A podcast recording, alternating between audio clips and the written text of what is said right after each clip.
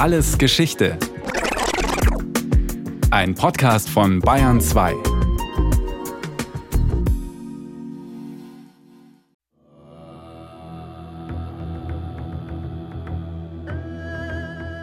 Meine neue Kolonie entwickelt sich rasant. Wir haben sie vor nicht einmal vier Monaten gegründet. Und schon jetzt ziehen täglich Menschen zu. Meist Chinesen. Wir haben schon 5000 Einwohner. Thomas Stamford Raffles ist stolz und überrascht. Als englischer Kolonialbeamter im 19. Jahrhundert hatte er für die Krone schon ein paar Posten in den Dschungeln Südostasiens. Vor allem aber hat er eine Insel entdeckt, die unmittelbar an Malaysia grenzt und einen entscheidenden Vorteil hat. Sie liegt etwa auf halber Strecke zwischen Indien und China, mit freiem Seeweg nach Europa und Amerika. Raffles erkannte sofort, dass dieser Ort ein idealer Umschlagplatz ist für den Handel all dessen, wonach Europäer sich sehnen.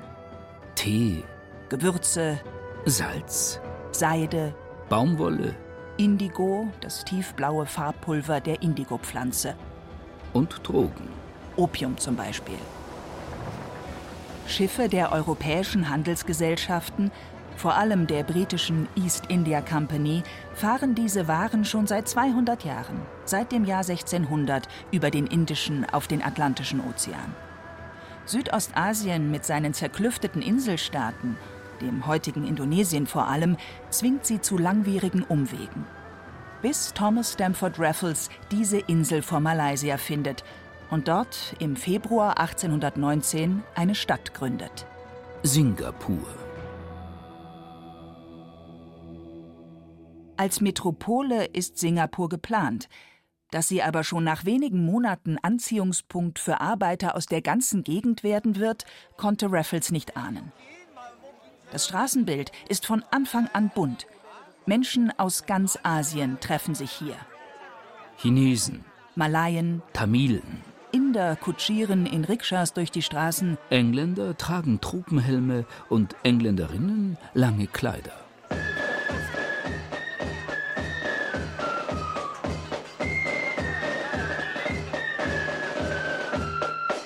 Der Gründer von Singapur, Sir Thomas Stamford Raffles, britischer Kolonialbeamter, Naturforscher und Historiker. In Singapur selbst weilt Raffles nach 1819 nur einige Monate und drückt der Stadt doch seinen Stempel auf. Er schreibt, stolz auf seinen Fund, in einem Brief Dies ist der weitaus wichtigste Stützpunkt im Osten. Für unsere Schifffahrts- und Handelsinteressen ist er mehr wert als ein ganzer Kontinent. Das gilt auch noch heute, gut 200 Jahre nach der Gründung. Singapur ist ein Drehkreuz für den Flugverkehr.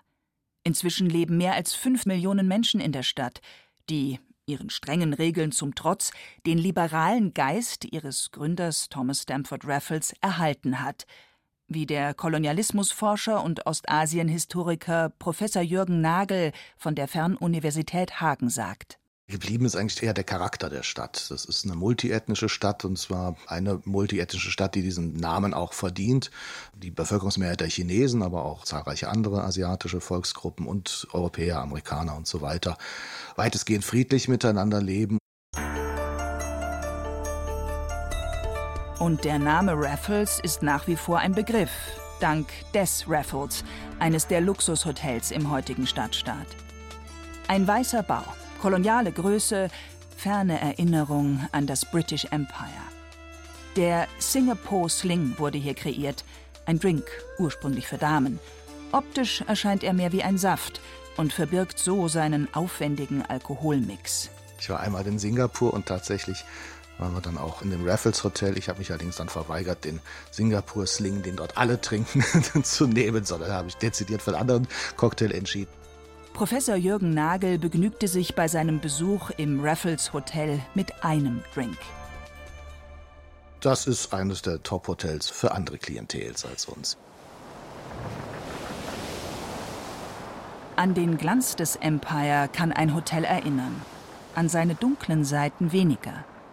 Die gab es nicht allein für die bevormundeten, oft auch unterdrückten Einheimischen. Auch die Kolonialisten hatten mit Widrigkeiten der Natur, des Klimas und des Umgangs der Menschen miteinander zu kämpfen. Für Raffles gehören solche Schwierigkeiten von Anfang an zu seinem Leben. Thomas Stamford Raffles wurde auf dem Meer geboren, an Bord des Schiffes Anne vor dem Hafen von Port Moran auf Jamaika am 5. Juli 1781.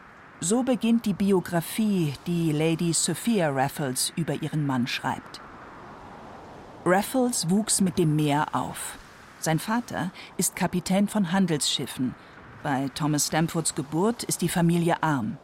Schon mit 14 tritt er als Lehrling in die Ostindische Handelsgesellschaft ein, die East India Company. Im Jahr 1600 war diese Gesellschaft in London gegründet worden. Elizabeth I. regierte zu der Zeit als Königin, Shakespeare schrieb und spielte seine Dramen. England war noch ein eigenes Reich. Erst in den folgenden Jahrzehnten wurde es mit Schottland und Wales zu Großbritannien vereint. Die East India Company wurde gegründet, um den Handel zwischen England und den Ländern des Indischen Ozeans zu organisieren, vor allem dem Großreich Indien. Nach und nach weitete sie ihren Einfluss über große Teile von Südostasien bis nach China aus und bildet seitdem den Grundstock von Macht, Glanz und Vermögen des britischen Weltreichs. Also wenn man es von hinten betrachtet, aus unserer Zeit heraus, hat die East India Company natürlich für eine Umgestaltung der asiatischen Welt, wenn man so will, gesorgt. Sie formt und prägt Ostasien 274 Jahre lang, von 1600 bis 1874. Eigentlich war es eine Handelsgesellschaft, die dann irgendwann Kolonialagentur wurde. Und es war nicht von Anfang an so, dass sie eine umgestaltende Macht war, sondern sie haben ganz klein, schrittweise sich in die vorhandenen Strukturen, Netzwerke eingeklingt, sie dann manchmal von innen heraus übernommen, verändert, manchmal auch überwunden. Das sind zweieinhalb Jahrhunderte Geschichte. Die englische East India Company ist in Asien nicht allein tätig. Portugiesische Seefahrer hatten sich bereits im 16. Jahrhundert Pfründe gesichert, und die Niederlande sind mit der Dutch East India Company im 17. und 18. Jahrhundert der wichtigste Rivale Englands. Keine dieser Handelsgesellschaften geht aber so weit wie die East India Company. Sie stellt in Indien vom Jahr 1800 an eine eigene Armee, 260.000 Mann stark und damit doppelt so groß wie die heimische Truppe in England. Im Reich der Maharajas wird die East India Company zu einem Staat im Staat, der neben den militärischen auch Verwaltungsaufgaben übernimmt. Außerdem bemüht sie sich, die englische Lebensweise einzuführen. Mag es noch so heiß sein, der 5-Uhr-Tee wird in Siedlungen gereicht, die dem Dschungel abgerungen sind.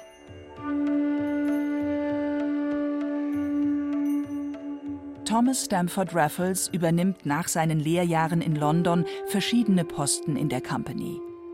Zu seinem ersten Einsatz in Malaysia bricht er mit 24 Jahren auf. Im Jahr 1805 muss ein Schiff noch ganz Afrika umsegeln, um nach Asien zu gelangen. Der Suezkanal wird erst 1869 eröffnet werden. Nach etwa drei Monaten trifft Raffles auf der Prince of Wales Insel ein, in Penang. Der Ort liegt an der Westküste Malaysias, nördlich der heutigen Hauptstadt Kuala Lumpur. Sophia, Raffles Frau, schreibt: Im September 1805 kam Mr. Raffles in Penang an. Auf der Schiffsreise hatte er sich selbst genügend Malayisch beigebracht, sodass er seine Aufgaben sofort übernehmen konnte. Er war zudem in der Lage, sich mit dem interessanten Volk zu beschäftigen und in Gesprächen Gedanken und Gefühle auszutauschen. Raffles ist sprachbegabt und überall mit wachem, wissenschaftlichen Geist bei der Sache. Über Malaysia berichtet er, Sowohl die Insel Sumatra als auch Java und die Molukken mit Borneo bilden zusammen die malaysische Gruppe. Jedes Volk hat seine Gesetze, Institutionen und seine Sprache mit jeweils eigenen Buchstaben. Das Leben im Dschungel ist für den Engländer besonders exotisch.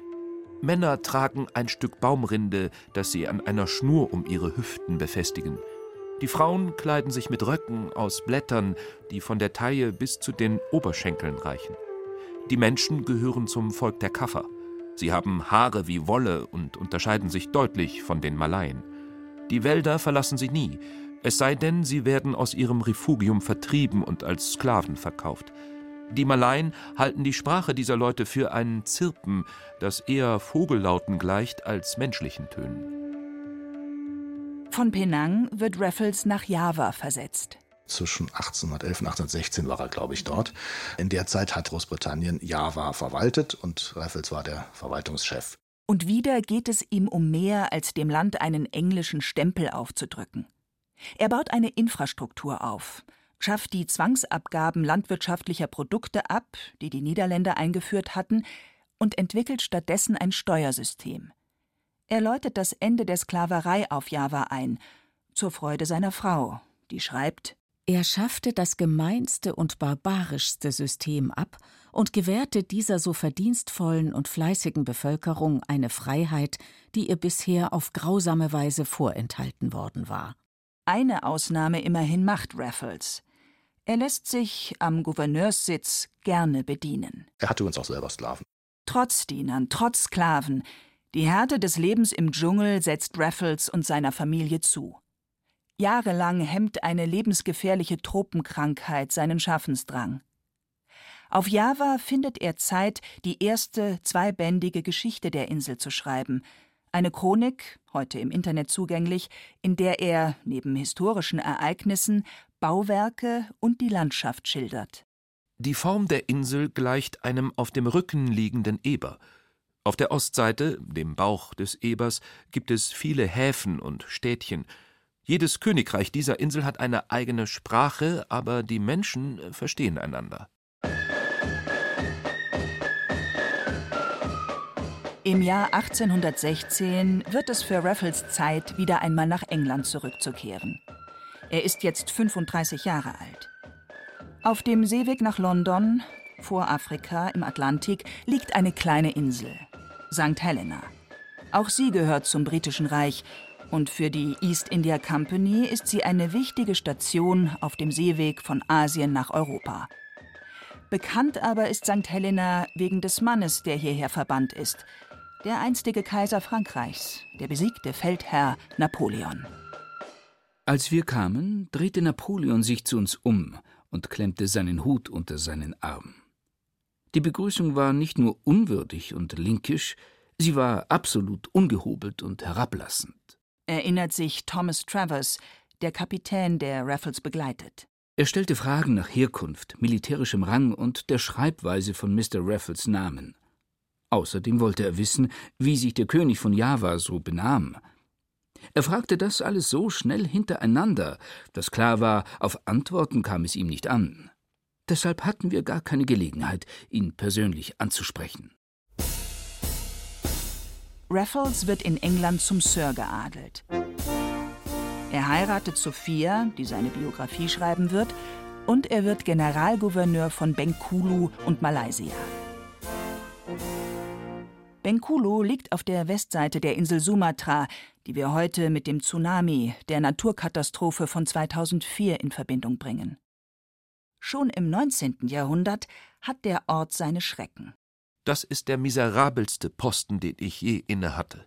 Die Straßen sind unpassierbar und der Sitz des Gouverneurs ist ein Tummelplatz für Straßenköter und Katzen. Hier erkennt er aber, dass die East India Company einen strategisch günstigen Platz braucht, um den Handel auf Japan und China im Osten auszudehnen und Waren von den Inselstaaten, Sumatra oder Java, günstig zu beschaffen. Wieder lässt Raffles Segel setzen. Er umfährt Sumatra, biegt Richtung Osten in die Straße von Malakka ein. Bald erreicht er an der Südspitze von Malaysia die Inselgruppe Riau. Und dann fängt er an, die Gegend abzusuchen und das Riau-Archipel, wie das so schön heißt. Der Ostasien-Historiker Jürgen Nagel. Und kommt dann irgendwann auf so eine Insel, die eigentlich zum Sultanat Johor gehört. Und dort gab es also Möglichkeiten, an diese Insel zu kommen. Und die war nach den ganzen strategischen Überlegungen, die in seinen alten Erfahrungen wurzeln, genau der richtige Punkt, um einen weiteren Warenumschlagplatz aufzubauen, den man selber kontrolliert. Und offenbar hat er ja recht behalten. Er findet die Stelle, die alle Handelsgesellschaften bislang übersehen hatten. Sofort elektrisiert, schreibt er in einem Brief: Das ist mein Kind. Ich hatte mir nicht träumen lassen, dass es so einen Ort gibt. Nicht nur die Europäer, sondern auch die Inder hatten nicht die leiseste Ahnung davon. Einer Sage nach soll schon einmal ein Mann das Gebiet betreten haben.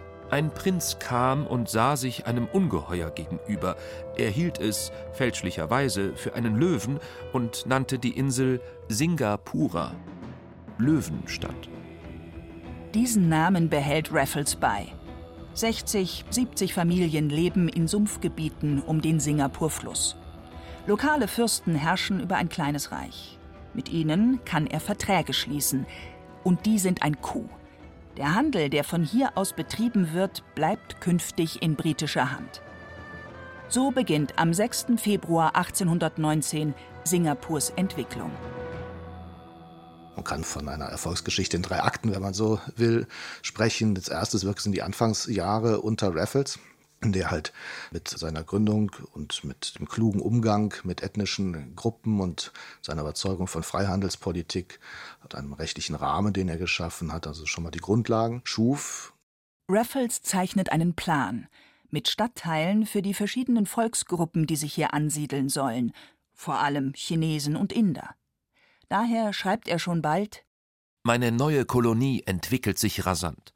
Wir haben sie vor nicht einmal vier Monaten gegründet, und schon jetzt ziehen täglich Menschen zu, meist Chinesen. Wir haben schon 5000 Einwohner. Die chinesischen Arbeiter kamen ja, weil in Malaysia die Zinnindustrie und die Gummiindustrie einen Aufschwung nahm. Dafür brauchte man Arbeitskräfte. Singapur war gleichzeitig der Exporthafen und die chinesischen Märkte waren geöffnet worden durch den Opiumkrieg. All davon profitierte Singapur aufgrund seiner hervorragenden geografischen Lage. Raffles prägt Singapur mit liberalen Ansätzen. Er gründet Schulen und Kirchen, wo Unterricht und Gottesdienst in den Sprachen der Einheimischen gehalten werden sollen. Andererseits werden europäisch anmutende Stadtteile gebaut, deren Straßen breit genug für Kutschen sind. Ihre Siedler halten Abstand zu den Einheimischen. In einer Gründungsurkunde legt Raffles fest, dass Singapur ein Vielvölkerstaat sein soll und dass Spiel und Sklaverei verboten werden.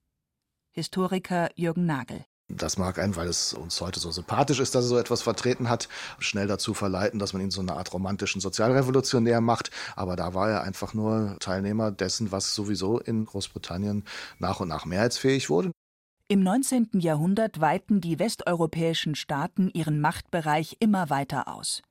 Sie werden in Aufständen und lokalen Kriegen bekämpft, aber bis zum Ersten Weltkrieg bleibt diese Politik eine Konstante.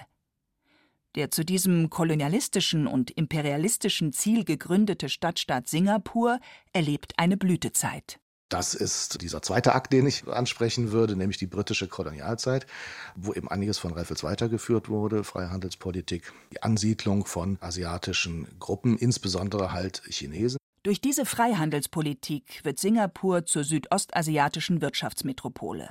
Und bleibt es, auch als sie zum unabhängigen Staat wird. Und ein dritter Akt wäre dann nach der Unabhängigkeit, das, was man Erziehungsdiktatur genannt hat, ein relativ autoritäres Regime, was strikt auf wirtschaftlichen Erfolg ausgerichtet war, sodass aus dem eigentlichen Logistikzentrum Singapur ein Industriestandort wurde und ein Finanzplatz. Das hat das Ganze dann nochmal in die Höhen gepusht, die es heute so erlebt. Singapur wird im Jahr 1965 ein unabhängiger Staat. Die Anfangsjahre sind schwierig, doch dann entwickelt sich Singapur zur Industrienation, als einer der ostasiatischen Tigerstaaten. Mehr als 30 Jahre lang, von 1959 bis 1990, ist ein Mann Premierminister, Lee Kuan Yew. Als er abtritt, wird er geachtet für die Stabilität, die er Singapur gebracht hat. Die Entwicklung der Demokratie war weniger entscheidend für ihn. Er hielt sich bei der Stadtentwicklung mehr an Eliten als an Mehrheiten. Noch einmal zurück zu den Jahren nach der Gründung 1819. Raffles muss Schicksalsschläge hinnehmen. Drei seiner Kinder sterben an der Ruhr. Danach bleibt er mit Sophia nicht mehr lange in Bengkulu. Sie segeln zurück nach England. Am 5. Juli 1826, einen Tag vor seinem 45. Geburtstag, stirbt Thomas Stamford Raffles in London. Er ist hoch geehrt. Nur einer mag in die Lobeshymnen nicht einstimmen. Der Pfarrer seiner Gemeinde in Nord-London. Er weigert sich, Raffles zu beerdigen. Ihm ist ein Dorn im Auge, dass sich Raffles, wo er konnte, gegen die Sklaverei eingesetzt hatte. Die christlichen Ideale des Geistlichen waren anderer Natur. Seine Familie hatte im Sklavenhandel ihr Vermögen gemacht. Der Gründer von Singapur wird später aber in der Londoner Westminster Abbey mit einer Statue geehrt. Seine größte Hoffnung hat sich erfüllt. Meine Siedlung Singapur blüht und entwickelt sich weiterhin prächtig. Wenn nicht irgendein unerwartetes Schicksal es verhindert, wird diese Stadt das Handelszentrum und der Stolz des Ostens.